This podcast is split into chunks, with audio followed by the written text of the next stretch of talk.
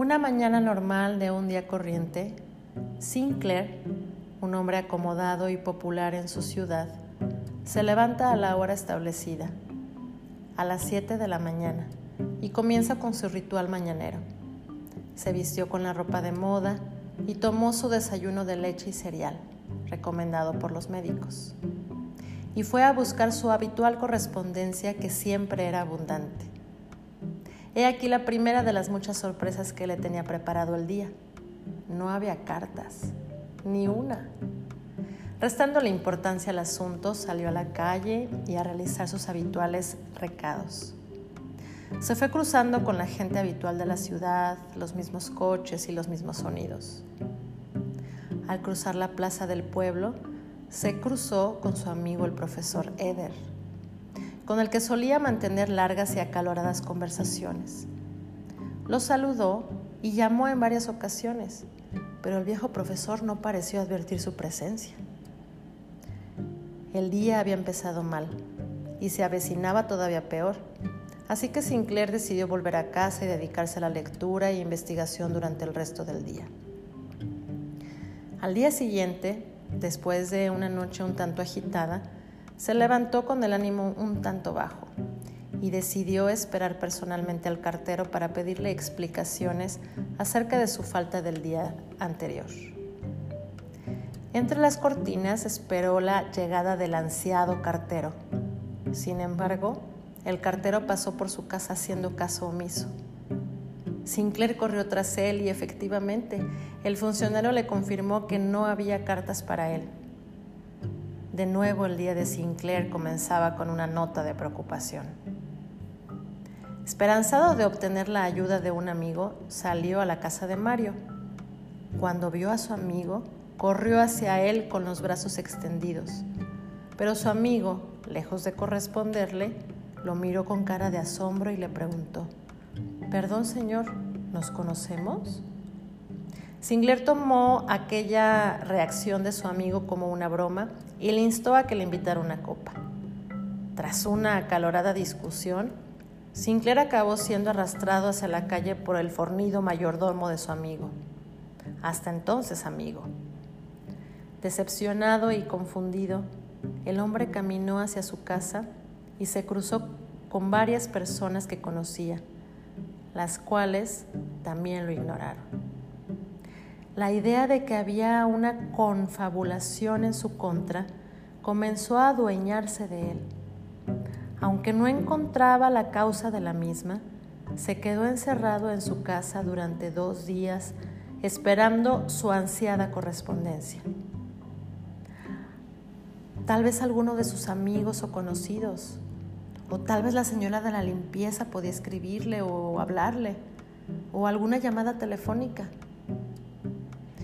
Finalmente, a la quinta noche de clausura, Sinclair decidió acudir al bar al que solía acudir con sus amigos.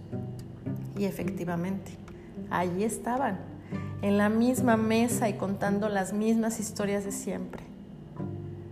Sinclair se acercó a ellos y de repente se hizo un silencio incómodo aquel que denota que ha llegado alguien que no ha sido invitado. Sinclair no aguantó más e increpó a sus amigos a que le dieran alguna explicación acerca de su comportamiento.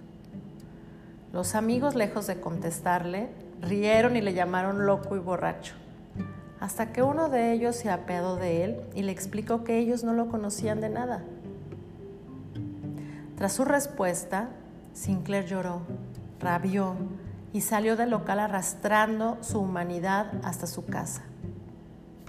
Ya en su cuarto, se tiró en su cama y se preguntaba una y otra vez cómo había pasado a ser un desconocido.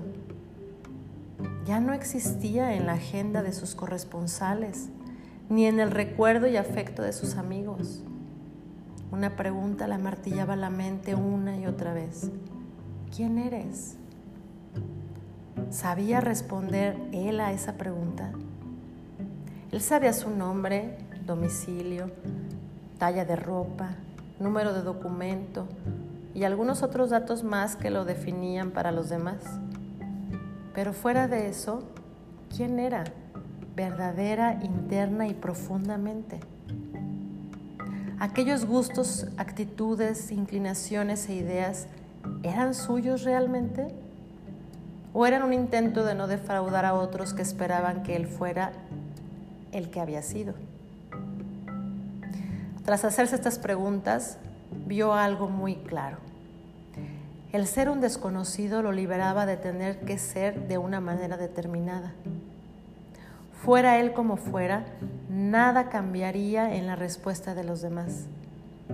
Esta idea lo colocaba en una situación tal que podía actuar como se le ocurriera, sin buscar ya la aprobación del mundo. Todo empezó a tomar sentido tomó aire, percibió el latido de su corazón y por primera vez notó que por primera vez no temblaba. Ahora sabía que estaba solo y que siempre lo había estado. Ahora sabía que solo tenía a sí mismo. Ahora podría reír o llorar, pero por él, no por los demás. Ahora sabía que su propia existencia no dependía de otros había sido necesario estar solo para poder encontrarse consigo mismo. Esa noche durmió tranquilo y tuvo hermosísimos sueños. Despertó por sí mismo a las 10 de la mañana y descubrió un rayo de sol que entraba a esa hora por la ventana e iluminaba su cuarto de forma maravillosa. Sin bañarse y cantando, bajó a la recepción y encontró una enorme cantidad de cartas dirigidas a él. La señora de la limpieza estaba en la cocina y lo saludó como si nunca hubiera faltado al trabajo. Por la noche, en el bar, parecía que nadie recordaba aquella noche de locura. Todo había vuelto a la normalidad, salvo él, por suerte. Él, que nunca más tendría que rogarle a otro que lo mirara para poder saberse. El que nunca más tendría que pedirle a otra persona que lo definiera. El que nunca más sentiría miedo al rechazo. Todo era igual, salvo que ese hombre nunca más olvidaría quién era. Cuando no eres consciente de la dependencia que tienes de que otras personas te aprueben, te definan, vives temblando por el posible abandono de los demás. El precio para no temer es acatar, es ser como los demás, que nos presionan a ser, a hacer y a pensar. Si tienes la suerte del personaje del cuento y el mundo te da la espalda, te darás cuenta de que solo te tienes a ti mismo, que no te hace falta el reconocimiento y las definiciones de los demás para ser tú. Tú no eres tu trabajo, tú no eres tus amigos, tú no eres tu familia, tú no eres tu casa ni tu ropa, no eres tu peso ni tu talla de ropa, Tú no eres esa persona simpática y agradable que los demás dicen que eres. No eres esa persona estúpida y prepotente que también dicen que eres. Cuando haces este descubrimiento, mucha gente saldrá de tu vida. De la mía han salido algunas personas, aunque mucha más gente entrará.